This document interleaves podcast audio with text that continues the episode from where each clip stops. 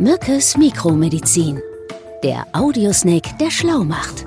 Eine Produktion von DVR in Zusammenarbeit mit Takeda. Hallo und herzlich willkommen zu einer neuen Episode von Mückes Mikromedizin. Mir gegenüber mein Freund und mit höchsten akademischen Weihen ausgestattet Professor Martin Mücke. Hallo lieber Martin. Hallo lieber Daniel, du übertreibst mal wieder. Er kennst mich doch. Ich bin hier das Großmaul von uns beiden.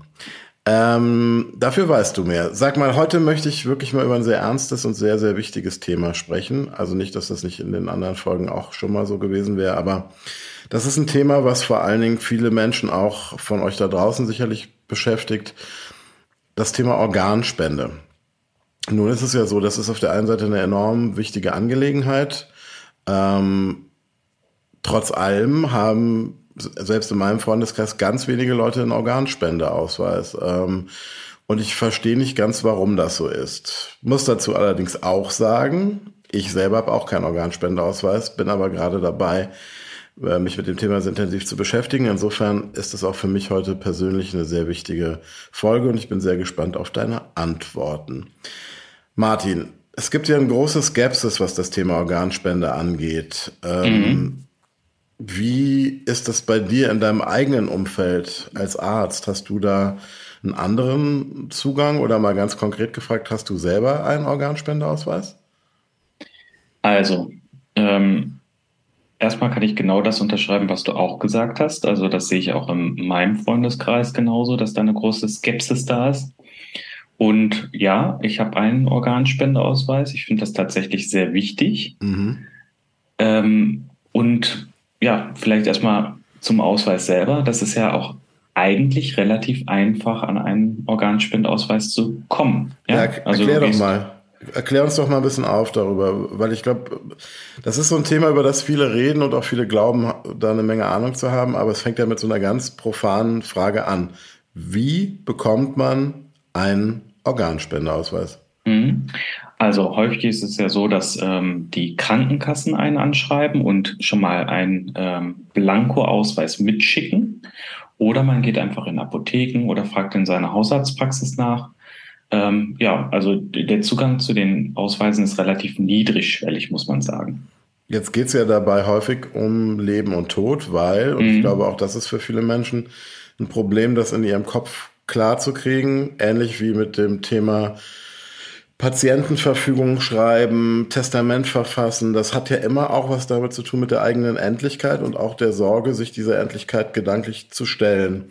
Genau. Und ne? das macht es halt auch so schwierig. Ne? Also viele denken auch, äh, dass man so einen Organspendeausweis erstmal beglaubigen lassen muss mhm. äh, und dass das mit einem ähm, deutlichen Aufwand verbunden ist. Aber das stimmt nicht. Also okay. ausfüllen, also Du kannst ihn auch runterladen im Internet, ja, mhm. ausfüllen mhm. und dann packst du ihn in dein Portemonnaie und that's it. Okay. Also das ist zum Beispiel auch, genau, ich hätte jetzt auch gedacht, man muss da vielleicht nochmal irgendwie zu seinem Hausarzt oder zum Notar sogar. Ähm, das ist also nicht so, okay. Ja, ja aber du hast ja recht, das mhm. ist ja auch so, so ein Ding, äh, das ist, gehört so in die Schublade, wollte ich schon längst mal machen. Ne? Ja, genau. Die, die, die berühmte Bucketlist, wo man da irgendwie seine ganzen To-Dos und äh, so draufstehen hat. Genau, richtig. Ähm, genau, aber du denkst ja auch nicht dran, dass du äh, irgendwie in Kürze versterben wirst. Ne? Also insofern machst du dir auch nicht Gedanken über so einen Ausweis. Das ist ja so das häufigste. Ne? Ist halt ein unangenehmer Gedanke, wobei man jetzt ja bei der Organspende sagen muss, man tut ja etwas sehr, sehr Gutes. Man rettet ja im Zweifelsfall Leben. Und zwar, man kann ja tatsächlich mit einem Organspender mehrere Leben retten sogar. Ne? Darauf mhm. kommen wir, glaube ich, aber später auch nochmal zu genau. sprechen. Ähm, aber was, was denkst du denn, Daniel? Ähm, letztes Jahr, wie viel Prozent der Deutschen hatten denn einen Organspendeausweis oder haben das schriftlich festgehalten, dass sie Organspender sein möchten? Also wir sind irgendwie über 80 Millionen. Ähm, aus meinem eigenen Empfinden, über das wir ja schon sprachen, so in meinem eigenen Umfeld, würde ich sagen, der Prozentsatz ist leider viel zu gering. Ich würde mal vermuten, dass 16 Millionen Deutsche im Besitz eines Organspendeausweises sind. Mhm. Also tatsächlich 20 Prozent der Deutschen. Mhm. Also lag es jetzt nicht ganz so falsch, aber es ist, wie du auch sagst, viel zu wenig. Ne? Mhm. Aber deswegen ist auch diese, dieser Podcast heute mir so ein großes, besonders großes Anliegen, ähm, weil Wissen bringt halt Klarheit. Ne? Das, mhm. das trifft in allen Bereichen zu. Und da versuchen wir ja auch in allen den anderen Folgen irgendwie zu beizutragen. Aber gerade beim äh, Thema Organ- und Gewebespende, was es ja auch gibt im Übrigen, reden wir auch noch drüber, sollte man in Sachen Klarheit nicht sparen. Ne? Also nicht für sich, auch nicht für die Angehörigen, die ja im Falle des eigenen Todes im Zweifelsfall, wenn es keine klaren Regelungen geben, auch darüber, äh, keine klare Regelung gibt, auch darüber entscheiden müssen, ne? wenn sie gefragt werden, ähm, stimmt genau. ja einer Organspende oder einer Gewebespende zu. Wie ist das denn jetzt genau? Ich meine, es gibt ja verschiedene äh, Möglichkeiten. Also man kann ja äh, unterschiedliche Organe spenden. Wenn man sich jetzt vielleicht, das kann ja durchaus auch sein, dass man sich mit dem einen oder anderen Szenario unwohl fühlt. Mhm. Kann man das vermerken, ob man bestimmte Organe ausklammert oder generell gegen eine Spende ist? Wie, wie ist das? Genau, das kannst du auf dem Ausweis vermerken lassen. Also mhm. du schreibst rein, zum Beispiel, ich möchte meine Nieren spenden oder meine Leber spenden, aber ich möchte zum Beispiel nicht mein Herz spenden oder sowas. Ja, also du kannst es äh, tatsächlich ausklammern, was du spenden möchtest mhm. und was nicht. Ähm, Ab wann kann man denn spenden überhaupt? Ab 18 wahrscheinlich, oder? Äh, nee, laut unseres äh, Transplantationsgesetzes kann man ab 16 Jahren äh, ah, okay. spenden. Okay, das Spender heißt, sein. Okay, ne? verstehe. Ja, okay. Mhm. Seit wann gibt es das überhaupt, diesen Organspendeausweis? Also in Deutschland gibt es den Organspendeausweis seit 1971. Mhm. Also sind jetzt schon ein paar Jährchen, wo es das gibt. Ne? Mhm. Okay, verstehe. Dann gehen wir noch mal so ein bisschen ins Eingemachte jetzt. Ähm, also das ist ja wahrscheinlich alles sehr streng geregelt in Deutschland, ne? Aber welche Organe dürfen... Wie alles, ne? Ja, ja, gut. In dem Fall ja wahrscheinlich auch ähm, sinnvollerweise. In anderen Bereichen versteht man es manchmal nicht. Ähm, welche Organe dürfen denn überhaupt ähm, transplantiert werden? Also das kann man tatsächlich nachgucken. Da gibt es äh, auch einige Links zu im Internet. Mhm.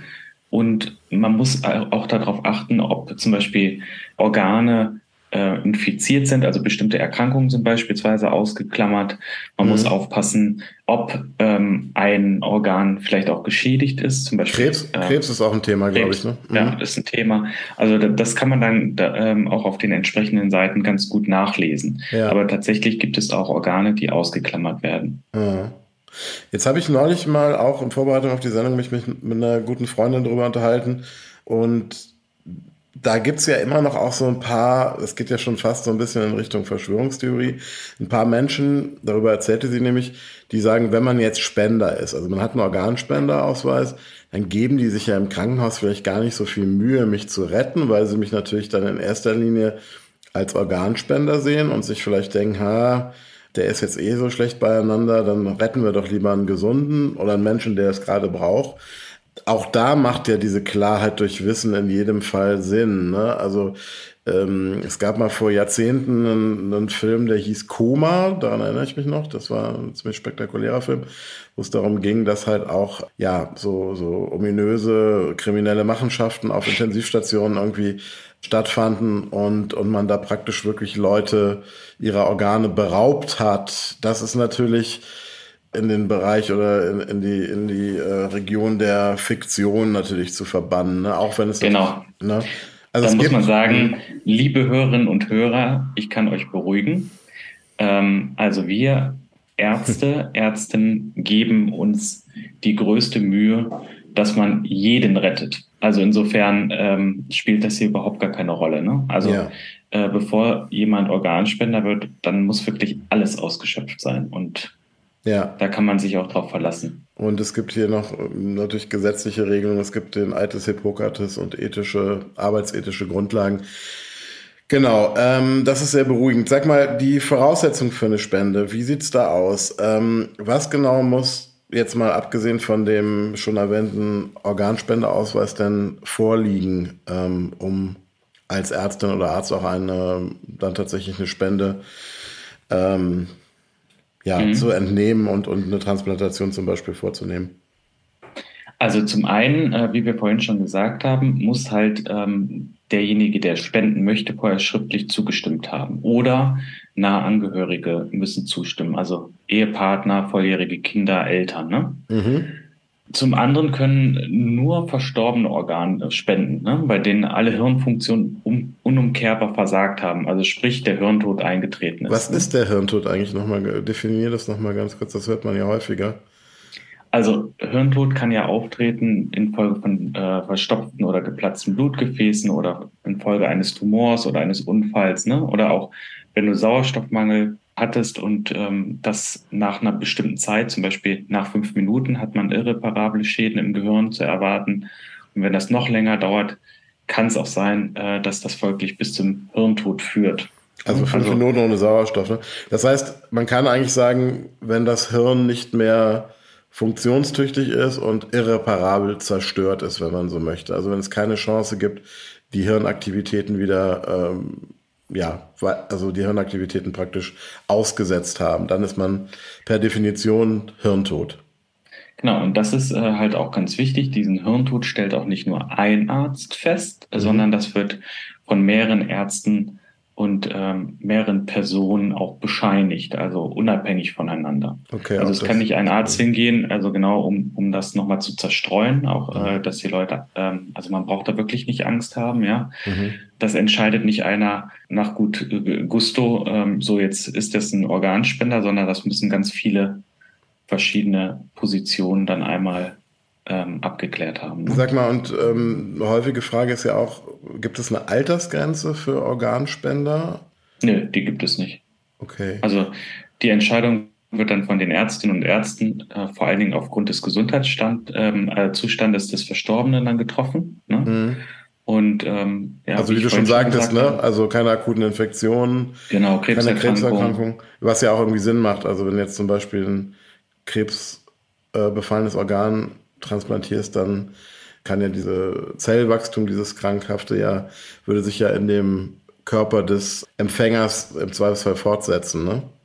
Genau, und äh, vor allen Dingen, weil ja auch die, ähm, also diejenigen, die dann die Spende bekommen, also mhm. also der Empfänger oder die Empfängerin, ähm, die haben dann halt auch tatsächlich das Problem, dass sie ja auch dann Immunsuppression dann in Anspruch nehmen. Ne? Das kommt also, ja sonst die Gewebe ja. dann entsprechend ja auch äh, abgestoßen werden. Aber da kommen wir nachher nochmal. Die sind dann eh geschwächt dadurch, genau, ja. Das wird dann, also wenn man es jetzt mal ganz praktisch, das ist natürlich auch interessant. Also man hat jetzt den Hirntod festgestellt zum Beispiel, mhm. ja. Und dann wird das Organ in einer richtigen Operation halt ganz sorgfältig wahrscheinlich von Chirurgen entnommen, richtig? Ganz genau, ja. Und, und bis dahin, um ja auch die Funktion des Organs zu gewährleisten, dass es keine Schäden davonträgt, stelle ich mir vor, dass es dann wie bei einer ganz normalen OP, auch wenn man eigentlich schon weiß, dass der Hirntod eingetreten ist, intensivmedizinische Maßnahmen stattfinden. Also es wird die künstliche Beatmung wird wahrscheinlich genau, fortgesetzt. Das, ne, die Organe ist halt auch total wichtig. Ja. Die müssen ja Sauerstoff bekommen, die Organe. Ja, sonst gehen, sonst gehen die ja mal salopp gesagt kaputt. Ne? Und das ist ja mhm. nicht äh, im Sinne der Sache. Was genau kann, darüber haben wir vorhin schon mal gesprochen, vielleicht kannst du doch noch mal ganz kurz äh, ein bisschen konkreter werden. Ähm, du hast dich da vorhin so ein bisschen rausgewunden. Mhm. Äh, was, was kann denn, welche Organe können denn gespendet werden? Also Klassiker Nieren, Leber, Herz, Lunge, Dünndarm und auch die Bauchspeicheldrüse. Und äh, in Deutschland ist es tatsächlich so, oder ich glaube sogar weltweit, dass die Niere am häufigsten transplantiert ja, wird. Da also habe ich leider, ja, ja, da habe ich leider gerade auch im sehr engen Familienkreis einen, einen Fall, wo ähm, ein zuvor wirklich sehr gesunder Mensch ähm, jetzt dialysepflichtig ist und dreimal mhm. in der Woche zur Blutwäsche muss, weil die Nieren ähm, versagt haben. Äh, okay. Und das ist ja, ja gut, auch also wirklich. Das, das, äh, aber zum Beispiel in Deutschland letztes Jahr ähm, hatten wir 1992 Nieren, die transplantiert wurden. Also das ist ja schon relativ viel. Ne? Mhm. Und bei der Niere muss man aber sagen, die gehört zu den Organen, äh, die auch eine Lebendorganspende zulassen. Ne? Mhm. Weil man zwei davon äh, hat, ne? Und das heißt, der genau, Spender kann auch mit, mit einer, einer Niere weiterleben. Ne? Habe ich schon mal eine Doku drüber gesehen, ja. Das sind ja dann häufig auch Familienangehörige, die dann spenden, weil die ich glaube, da ist dann auch die Möglichkeit dieser, dieses Abstoßens ähm, geringer, ne? Ja, aber generell muss man sagen, ähm, die Warteliste der Patientinnen, die auf Organe warten, ist super lang. Ne? Mhm. Und das, also das deswegen, ist halt auch ein Vorteil ja. bei den Lebendorganspenden, ne? dass man dann sagen kann, ich möchte jetzt einen nahen Angehörigen helfen, der mhm. braucht die unbedingt mhm. und ähm, ich habe zwei Nieren, ich gebe eine davon ab, damit er überhaupt weiterleben kann. Ne? Ich glaube, das ist sowieso ein wichtiger Punkt, weil ich auch sagen muss, solange ich das jetzt vor mir hergeschoben habe, ich habe das ja ganz ehrlich auch schon eingeräumt, dass ich noch keinen Organspendeausweis habe. Wenn man dann, das ist ja mit den meisten Dingen im Leben so, selber damit konfrontiert wird, dass jemand, den man liebt, irgendwie so ein, so ein massives Problem mit einem Organ hat, dann wird einem das nochmal ganz anders bewusst und das wird viel greifbarer und dann wird auch einfach nochmal die ähm, Notwendigkeit viel klarer. Ähm, deswegen also alle da draußen denkt wirklich mal drüber nach. Ähm, diese Warteliste, die du gerade erwähnt hast, das sind ja auf den ersten Blick erstmal nur Zahlen, aber da hängt ja jedes Mal ein wirklich ein Schicksal dran. Das, sind, das heißt, da sind auch Leute dabei, das muss man auch ganz knallhart sagen, die so lange auf ein Organ warten, dass sie einfach versterben, weil sie es nicht mehr rechtzeitig genau, zu einer Transplantation werden, schaffen. Ne? Die werden dann auf einer Transplantationsliste aufgenommen und im Schnitt warten Betroffene bis zu sechs Jahren. Das musst du dir mal Boah. vorstellen. Das ist ja eine wirklich lange Zeit. Und zum Beispiel auf eine Herztransplantation waren doppelt so viele Patienten, wie transplantiert werden kann. Also das, das heißt, die Hälfte stirbt. Muss man einfach so knallhart sagen, oder? Genau. Ja. Hm.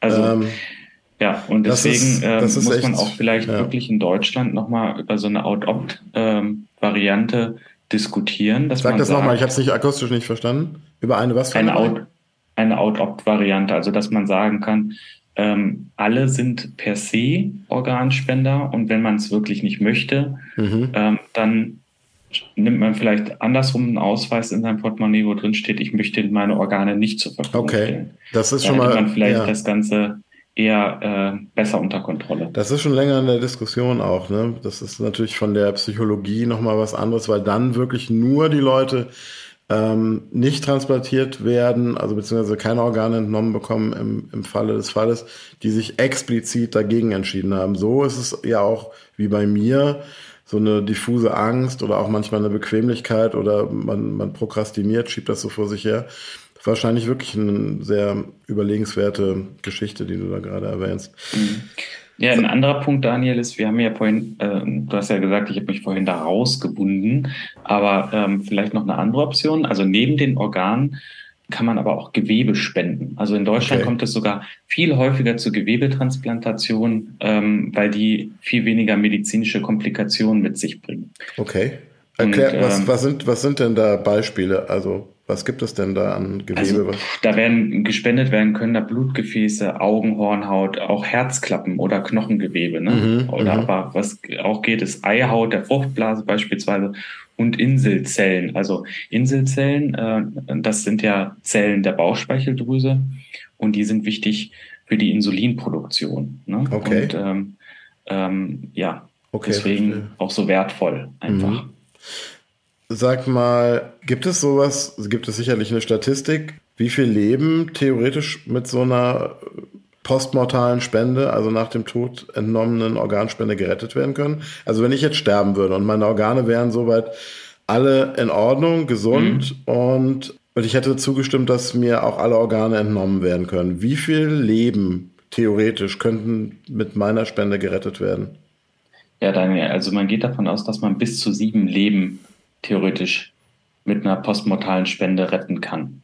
Ne? Das ist Wahnsinn, äh, das muss man sich mal vorstellen. Normalerweise werden ja. aber im Durchschnitt ungefähr drei bis vier Organe entnommen, muss man sagen. Mhm. Ne? Ja. Und ähm, um vielleicht nochmal den, den Kreis zu schließen, also in Deutschland stehen ja ähm, aktuell fast 10.000 Menschen auf einer Warteliste. Mhm. Also zehnmal so viele Menschen, wie in den letzten Jahren Organe gespendet haben. Ne? Und deswegen liebe Zuhörerinnen und Zuhörer, denkt da bitte nochmal dran. Also besorgt euch vielleicht wirklich so einen Ausweis für euer Portemonnaie. Ich werde das nach dieser Folge auf jeden Fall machen. Versprochen. Ähm, Yay, du, kannst es beim, du kannst es, kannst es beim nächsten Treffen, persönlichen Treffen gerne überprüfen. Ich komme jetzt mal zur dritten und letzten Frage, weil mich natürlich auch diese ganze Logistik interessiert, die hinter so einer Organspende steht. Ne? Das muss ja alles zusammengeführt werden und das ist ja sehr komplex wahrscheinlich. Aber ich finde viel spannender die Vorstellung, darüber hast du vorhin auch ganz kurz schon, das hast du schon angerissen, wie so ein gespendetes Organ denn in der anderen, in einem anderen Menschen weiterlebt. Oder mhm. ja manchmal leider auch nicht, weil es ja auch da Komplikationen geben kann. Also bei, mehr bei Organen als bei Gewebe. Ähm, mhm. Welche Problematiken können denn nach so einer ähm, Transplantation auftreten? Ja, vielleicht fängt man vorne an. Erstmal muss man gucken, die Organe werden ja nach ähm, spezifischen Fakten auch ausgesucht. Also mhm. Blutgruppe oder Gewebemerkmale spielen da eine Rolle. Mhm. Und zum anderen auch ähm, guckt man auch, dass das Matching vernünftig ist. Also gleiches Alter, teils äh, spielt auch die Körpergröße eine Rolle, mhm. sowie die Organgröße und das Gewicht, ne, um mhm. ähm, bestmöglich dann auch so ein Matching vornehmen ja, zu können. Also auch wenn das Thema natürlich ernst ist, aber auch das meine ich ernst, ist natürlich auch nachvollziehbar, weil du kannst natürlich jetzt nicht zum Beispiel das Herz eines Hochleistungssportlers, der vielleicht bei einem Unfall verstorben ist, in einen kleinen, zierlichen Baby. Menschen ja, stell dir das mal vor. Also, nee, das ist ja, aber das macht Sinn. Aber es sind auch, auch das sind ja so Dinge, über die macht man sich normalerweise keine Gedanken. Also ein weiterer kritischer Punkt ist ja auch der Zeitraum zwischen der Entnahme und der Transplantation. Mhm. Also ähm, ne, du hast auf der einen Seite dieses Matching, was ja eine Rolle spielt, aber da musst du natürlich auch dann entsprechend, den entsprechenden Spender dann parat haben. Das sind dann das auch diese ja logistisches Problem. Ja, und das ist ja dann das, was man auch so kennt, so fast schon agentenmäßig, wo dann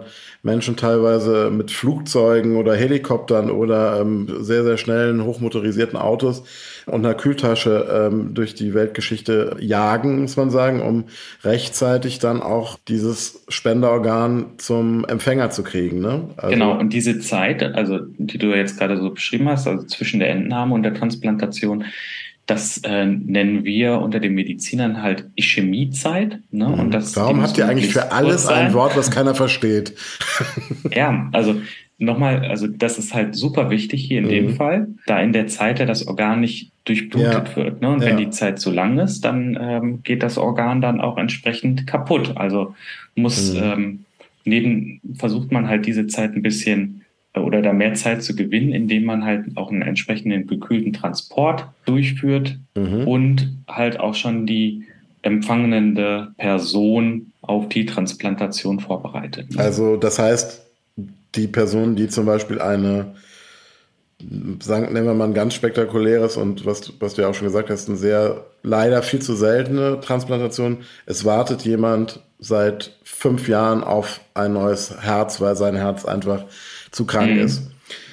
Und der ist wirklich schon am, am Rande, ne? Also der, der hat nicht mehr viel Zeit. Dann kommt nachts der Anruf, um es jetzt mal ganz dramatisch zu machen. Ähm, wir haben ein Spenderorgan.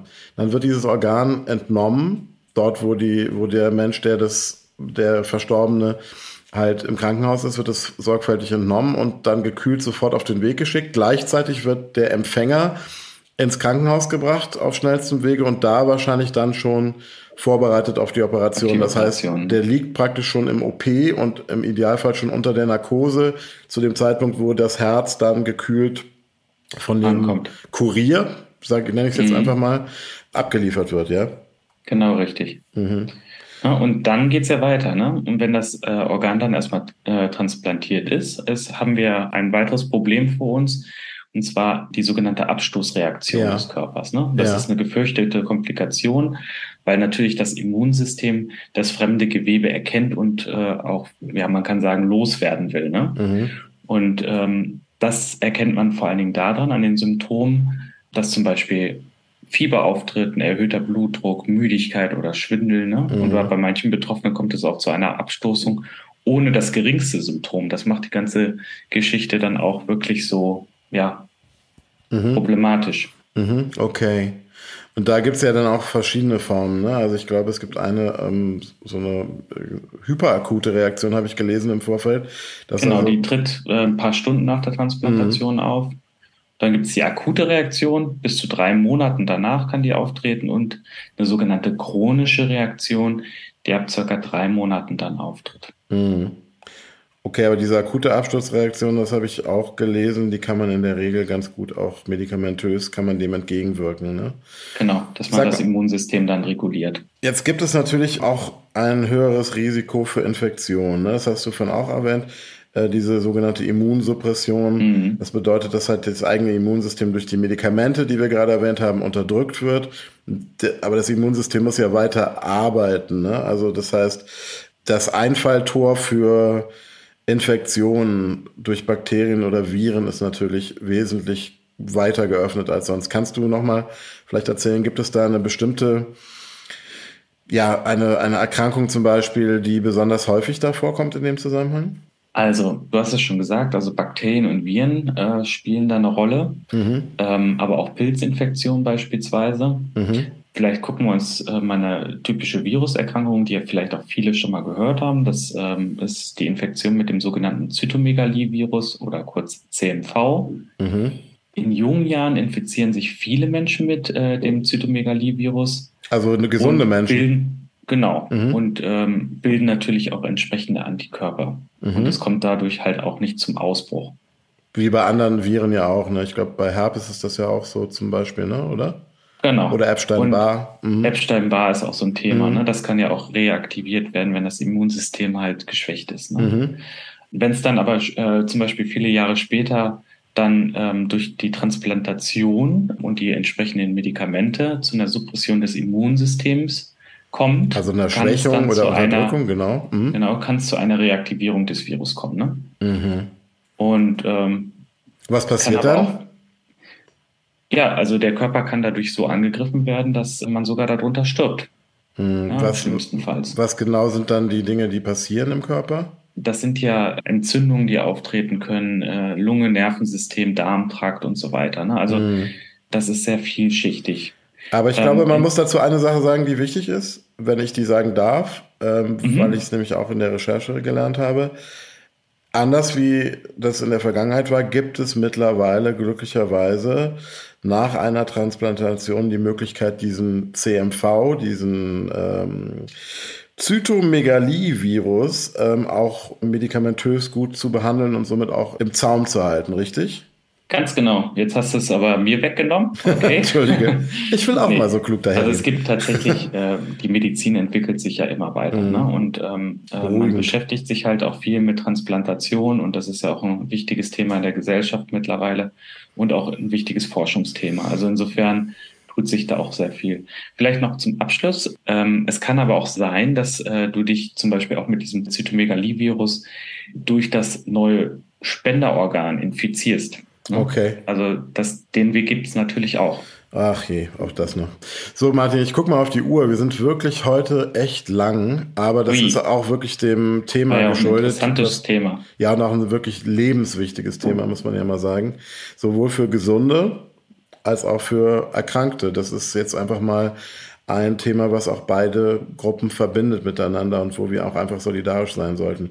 Ich fasse mal kurz. Dann mach mal schnell die zusammen. Ja, ich, ich mache jetzt mal hier Rap-mäßig, äh, rap ich das mal ganz kurz zusammen. Also, Organspendeausweis, total wichtig. Auf jeden Fall runterladen, muss nicht beglaubigt werden. Jeder sollte einen haben. Dann keine Angst davor, dass irgendwelche dubiosen Ärzte, äh, Vereinigungen da irgendwelche Deals machen, sondern das ist wirklich sehr genau geregelt, wie das Ganze funktioniert und äh, wann ein Organ überhaupt entnommen werden darf. Die Voraussetzung für eine Spende haben wir besprochen. Also der Hirntod muss eingetreten sein. Es dürfen bestimmte Vorerkrankungen nicht vorhanden sein beim Spender. Vor allen Dingen Infektionen oder Krebserkrankungen sind da ein Ausschlusskriterium. Und dann haben wir natürlich auch, was wichtig ist, nochmal über die Problematiken nach einer Transplantation gesprochen. Da insbesondere über die ähm, Komplikationen, die, äh, das, das Abstoßen von Organen und vor allen Dingen auch um, über den Zytomegalie-Virus, kurz CMV, der für Probleme sorgen kann. Aber glücklicherweise durch die Wissenschaft und die Forschung gibt es mittlerweile wirksame Medikamente, die diesen Virus bekämpfen können. Martin, das war jetzt ganz schnell. Jetzt sind wir aber auch wirklich schon hier bei, ich glaube, einer halben Stunde ähm, fast. Ich danke dir sehr und ähm, mhm. freue mich aufs nächste Mal. Wir machen jetzt ganz schnell Schluss. Ich freue mich auch sehr. Ich schicke dir den Ausweis. Dankeschön, mein Lieber. Ciao. Ciao. Sie hörten Mückes Mikromedizin, eine Produktion von DVR in Zusammenarbeit mit Takeda.